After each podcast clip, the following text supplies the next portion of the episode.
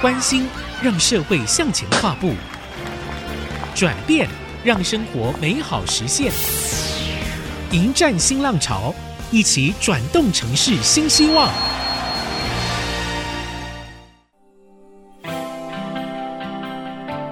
各位朋友，您好，您所收听的是 IC 之音节目《迎战新浪潮》，我是主持人彭云芳。选战来了，身为可以盖章投票的选民，你和我，我们都要说出心声，这样才能够要求一个更好的社会，打造我们值得的未来。我们这个节目就是要与您一起拥抱民主，珍惜选票和迎战新浪潮。那么这一集，我们要向下一任政府跟立委喊话的焦点就是。教育政策，我们的中小学教育正面临哪些挑战呢？家长们还有老师们的期望目标，跟现在政府的做法是一致的吗？我们邀请到现场的是新竹市教师会理事长梁立文老师，他也是新竹市旧社国小老师，来跟我们谈他在教育现场的第一手观察。老师您好，大家好，我是新竹市教师会新任理事长梁立文，是是旧社国小的老师，是因为要愿意出来担任教师会的理事长，坦白讲。您必须要承担很多 压力，一定不小。没有，所有人都会在讲说啊，台湾教育出了什么问题？但也有很多人如果没有认真的去思考的话，会觉得说啊，不就这样吗？我们一直都这样。可实际上，我们真的有好多好多该做。我们所有人都知道，教育是这么国家根本大计，对不对？是。我们要谈什么现况与讲话？坦白讲，题目范围真的太大了，所以我只能请呃老师在这个您身为。老师这个立场，还有教师会理事长的立场，来跟我们谈。现在您觉得最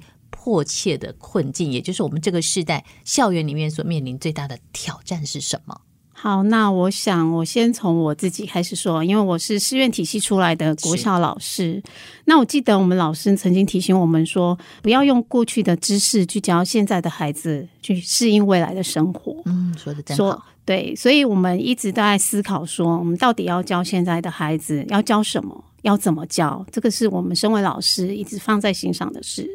那，嗯、呃，我想今天这个题目真的很大。嗯、那我想每个世代。都是要有一些声音，不管是呃学子或是老师们的声音被听见。那我今天代表当然是我们的新竹市教师会，然后呢，也从我自己身为二十多年的老师的立场来提出一些我这边看到的，确实是我们这个世代老师，我们正面临的是一波一波而来的挑战，这样。嗯那讲到挑战的部分呢，我就开始说了，就是包括我们从课纲，哈，就是政府推动的课程纲要，我们大概从九十二年、九十三年开始的第一波九年一贯，然后到一零八课纲的实施，这个是我以我这个时代来说，我们面临的就已经有这两波的浪潮，没错。然后再包括我们最近政策的施行，像双语啊，还有疫情后的数位学习的需求，像这些等等，生生用平板。数位学习精进方案的推动，这些对于老师们来说都是一种现场上面很大的挑战。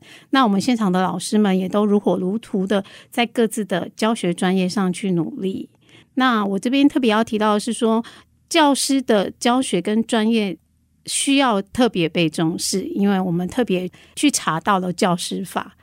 教师法的三十一条定定哦，就是我们教师呢，对于之教学以及对学生的辅导，依法令学校章程应该享有专业自主。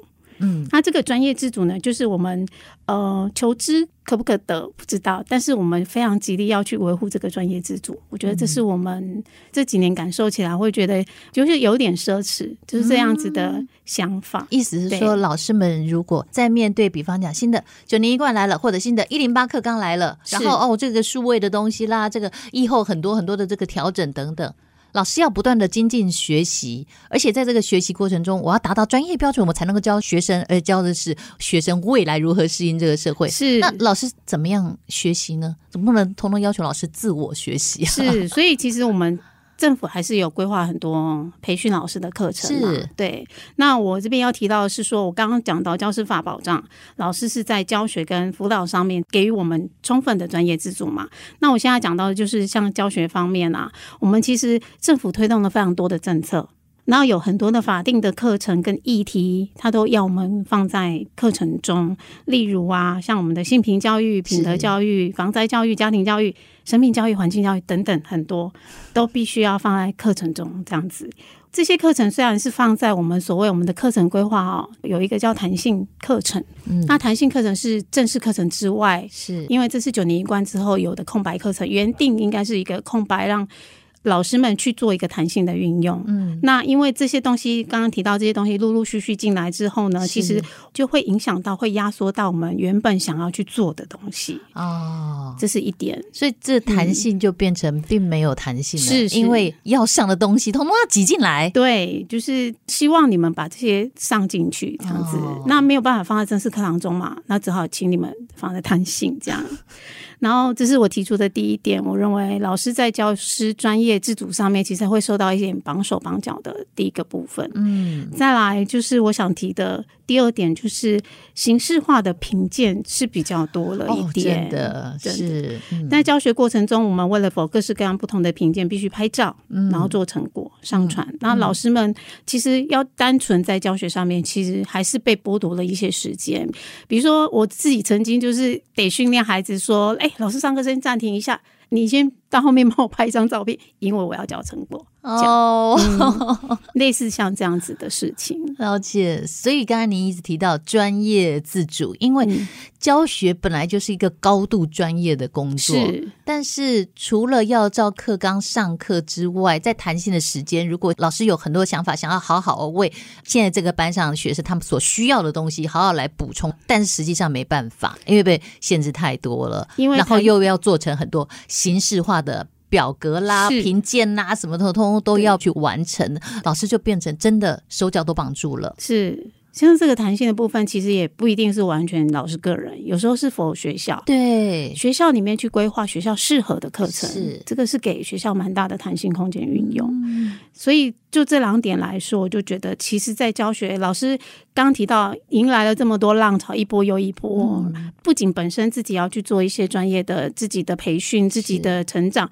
我们还要去面对这些东西，所以其实。嗯在教学方面，其实专业自主这个部分，我就觉得有点奢侈。老师刚才提到说，嗯、虽然已经任教二十几年，是但是实际上哦，真的不是像很多人以为的啊、呃。小学老师他可能一开始。呃，这套课本会了以后，他可以教二十几年，做、哦、不断的改变，改变非常大，是忙着学呢。对，第二个部分我想要讲的是，教师应该在辅导方面，就是让我们有专业自主的权利啊。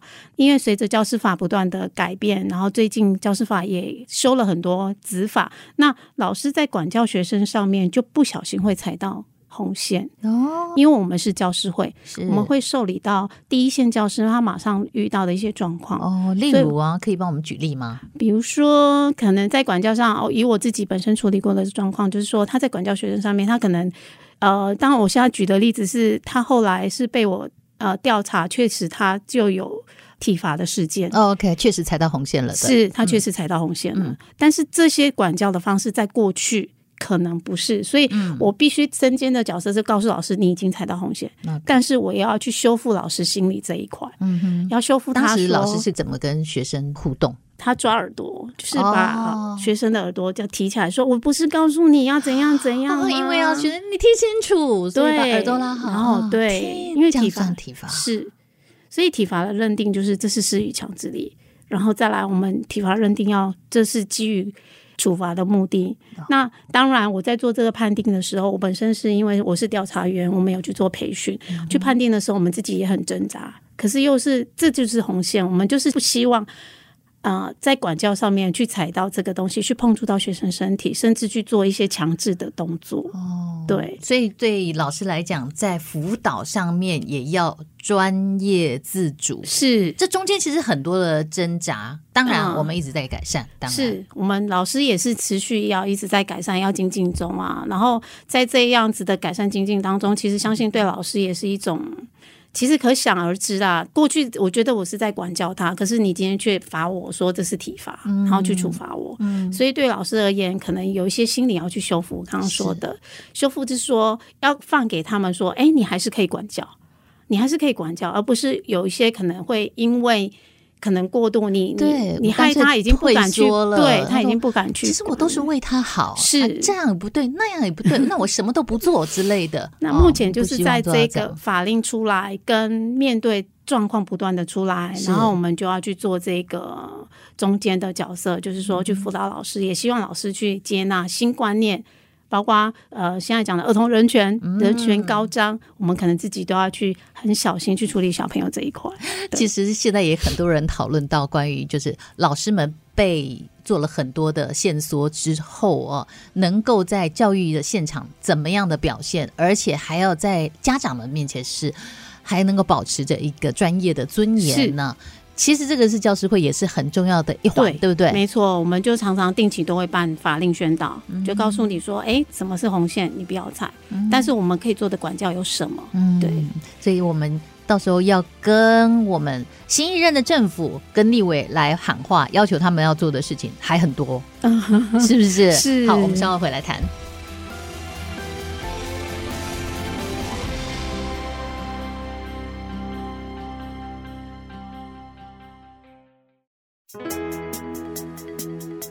嗨，朋友们，欢迎回来收听的是《迎战新浪潮》，我是彭云芳。今天我们的来宾，新竹市教师会理事长梁丽文。刚才梁理事长呢，也是梁老师，跟我们谈了在这个时代校园里面所面临的很多的挑战，尤其是教师的专业自主问题啊。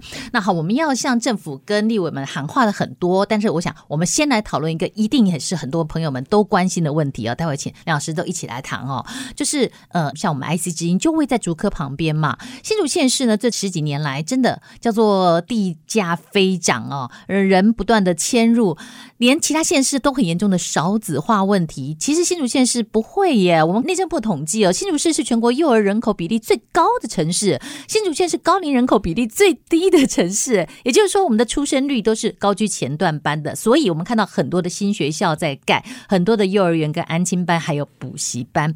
可是，我们这种年轻的风貌在全台是少之又少的，因为我们知道有很多。的偏乡小学正面临学生荒，面临废校的挣扎，所以我我想说，我们拉高一下俯瞰的视野，可以看到全台湾的教育资源分配是不是有很大的问题？梁老师，你们怎么看？关于政府教育经费啊，其实大多教育经费上面都有法定的标准啊。那新竹市是属于都会型的城市，其实我们也觉得说不太有城乡上面的差距，但是。我们去翻阅那个预算书啊，又发现说，在地方教育发展基金上面规划的，其实我们看到各校。大概都有分配到一些教育基金，但是有观察到是说，似乎都偏重在硬体上面的建设，嗯，例如偏乡电脑都已经很充足了。那平地当然我们虽然目前看起来是还不太够，但是也是逐年在补足中。所以看到的是都是硬体上面的建设。嗯。那如果要我们来看一下说教育资源的分配，我想说的是说，如果我们能够把焦点锁定在说我们关注到我们的。学校里面的师生比是，就是教师的编制，嗯，跟班级学生的数量这方面。是。对，其实有一个很悬殊的差距，对不对？因为我们到现在还常常在新闻里面看到好多偏乡的孩子还会说：“哎呀，老师求求你不要走，我们好久没老师。”或者说偏乡有哪一个学校就说：“哎，人数太少了，必须要废校了。”等等哦。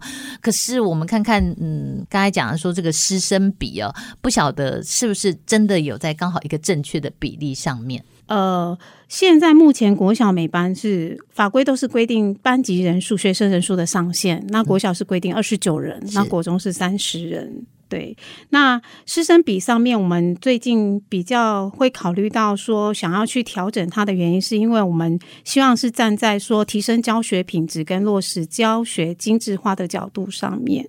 那如果因应接下来的少子化浪潮，刚刚提到我们新竹这几年没有，但是我们有去估算过，学校有给我们一些资料，就是大概未来在五年后会有一个大斜坡，整个像悬崖似的掉下来。是、嗯，对。那未来既然会面临这样的状况，那如果师生比不动，那会面临什么状况？学校班级数就会下降。那学校班级数下降的话呢，老师。员额就会减少，这些老师要到哪边去？何去何从？对，就会去流动它。所以我们会希望说，逐年配合去降低呃班级的人数，然后也会因应说少子化的浪潮来，然后诶以基本上稳定学校的员额，然后让师资不要去做一个大幅的流动，这样子。嗯，对，是。那既然我们讲到这里啊，你看啊，一个老师的员额的问题，因为我们有这个少子化的最大隐忧在这里，然后还有我们在前一段所提到的教师的专业自主啊的各方面所遇到的现况，那么现在选战当中。如果我们教师会哈能够成立一些类似教育白皮书等啊，作为我们下一任政府、中央政府啊，或者是我们其他的民意代表们他们的政见的话啊，你们会希望最迫切期待他们能够采用，然后用这个角度切入去改善，让我们的教育更好。好，我现在感谢主持人刚刚讲到这些事情，因为讲到教育政策白皮书，其实我们在去年市长选战的时候，其实我们已经有把白皮书这样的东西提给三位候选人，也都签署了。嗯、那我刚刚提到，从第一题讲到现在，其实我提到的东西几乎都在我们白皮书上面都已经有列到，包括我现在就要讲的是第一点，我们希望就是像课程的部分啊，政府在规划课程的时候，能够尽量减少。像那些法定课程的议题，因为其实这些议题如果编写进去正式课程中，例如说进公民课或社会课，就不要再额外去挪用到我们弹性时数，因为弹性课程其实非常重要。如果以学校特色来推动的话，我觉得这个部分是我们想要呼吁的。那第二个就是行政减量，刚刚讲的是评鉴嘛，尽量减少。就是形式化的评鉴，然后呃让行政专职化，那老师可以专心教学，嗯、然后再来讲到老师的专业自主，政府都有在办，所以第三点，我希望说政府在办专业自主培训的时候呢，能够在考量到怎么样办才可以吸引老师们去参加，嗯、例如这个细节的部分，可能还可以再谈怎么样办呢？包括你可能办理的时间、办理的方式。那办理的时间，我们现在目前也都是利用到呃平常日。那政府希望老师们平常日出来，那必须得支付代课费嘛。嗯、那代课人事费用的付出了，就会影响到老师愿不愿意参加，甚至他可能没有办法给你很多代课费，甚至公文来的说是建派一位老师参加。像像这样子做的话，其实实际上我们会发现是说，他有办这个研习，但事实上有没有用到教学上面？第一，参加的人是不是有需求、嗯、意愿想去？然后回来之后会不会继续这样做？活动办了以后，到底成效有没有出来？对对，成效。啊、老师学了就是要教给学生，是。但是这个整个过程却出了很多问题。其实这个部分还可以讲到更早以前的，我讲的所谓更早以前是我是师院毕业师专时代培训的这些老师，听说之前他们办理的辅导员辅导团，其实都是当场入班去。进行教学演示，哦、像这种推行方式，我想应该是说会花费比现在这种方式更多钱。嗯，因为你是办在平常日才有学生，你有学生，然后你入班观察，然后之后再配合我们这样很推动的备课、观课、议课，整个课程的推动，老师亲眼看到，然后甚至进入到讨论。其实这个东西是实质上面，我觉得老师也会比较想参加。哦，但是确实很好，对，嗯、但是可能会花到更多，压缩到其他经费。嗯，对。可是如果是呃，认真的政治人物的话，真的可以在这个方面多做一点琢磨跟思考。还有，我想讲两点，嗯、就是刚刚讲到老师的管教问题，对，那老师的支持系统，嗯、我觉得这个老师校内的支持系统。其实现在有规定说，学校万一老师在发生管教上面冲突的时候，其实呢，学校的行政上面是要优先去处理的。那因为各校状况也不太一样啊，所以我觉得这个部分可能也要呼吁学校们哦，就学校端，其实在行政上面也要尽量去支援教学现场的老师们，因为这个部分其实会影响到老师整个教学的进行，会影响到大部分学生的受教权。是。对。然后最后我想要再讲的是，刚刚提到的是。那个师生比的问题啊，我们希望说师生比能够逐年做调降，然后如果调降上面，其实我们最大的目的是希望说师资不要再去流动了，因为师资不流动才能稳固现有的师资。就像刚刚主持人提到说，老师不要走，对，所以其实。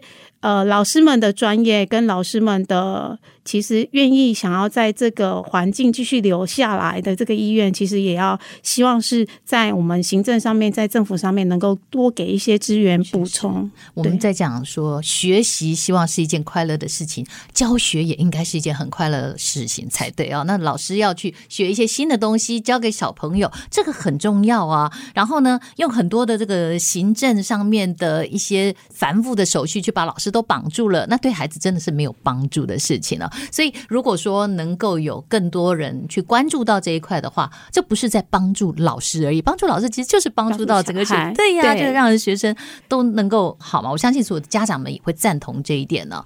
不过，我也想利用我们最后一点时间呢，请理事长来跟我们谈他长期以来致力推动的阅读计划，因为老师也是阅读推动教师。是，嗯，其实我相信大家都承认，学生的阅读能力和学习的习惯很重要，而且必须要从小来养成的。现在我们的社会是三 C 时代，我们是 AI 浪潮哦，所以阅读能力往往不被认为是最重要。很多人可能想到的是学写程式啦，呵 呵等等，其实这个。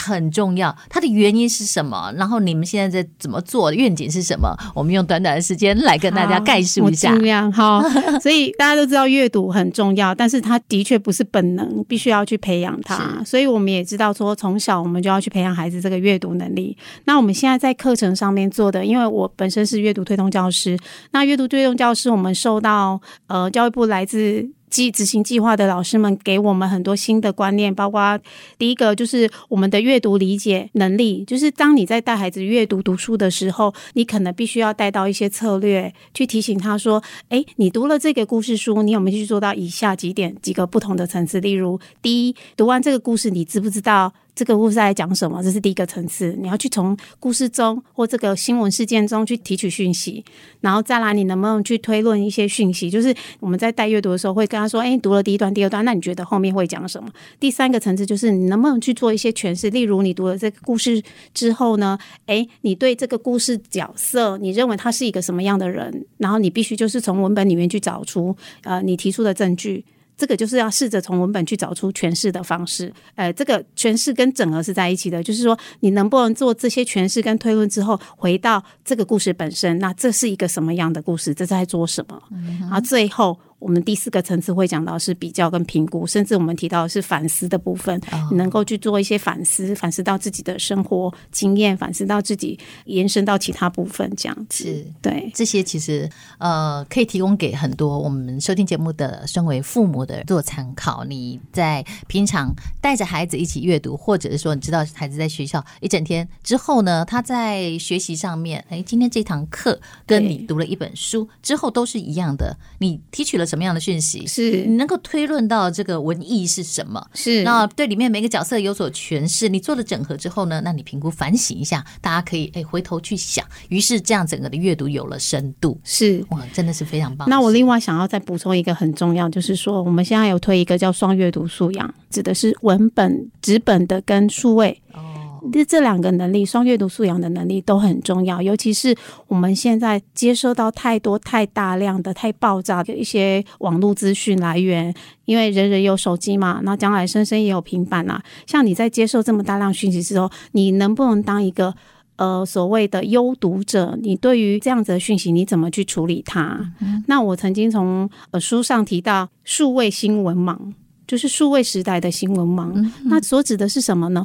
虽然我们现在这个年代。百分之九十九以上的人都识字，嗯，可是识字之后呢，你对于文字背后的意义，你有能不能去理解它？嗯，那这些不能理解或者不能把这些文字讯息变成自己深化内化成自己东西的人，我们就以数位新闻盲这样子的一个名词来说明这样子的一个现象。嗯，就是说，其实我们面对那么多讯息，我们必须得就是透过我刚刚提到的一些提取讯息之外，你们还要去反思，还要去思考，说这些讯息带给你什么东西？借由老师这些。话也对，所有正在迎战选战的时候，我们的选民们也要注意。我们现在可以收到的讯息量也非常的多，对，重点都是在于我们要去读懂那个讯息背后的含义，对，并且我们要好好的反思我们真正的需求。非常谢谢梁老师今天跟我们讲了，呃，以新竹市教师会的立场来告诉我们教师们所面临的、孩子们所面临的，以及我们未来所期待的。感谢您，谢谢，也感谢所有朋友们的收听，我们下次见。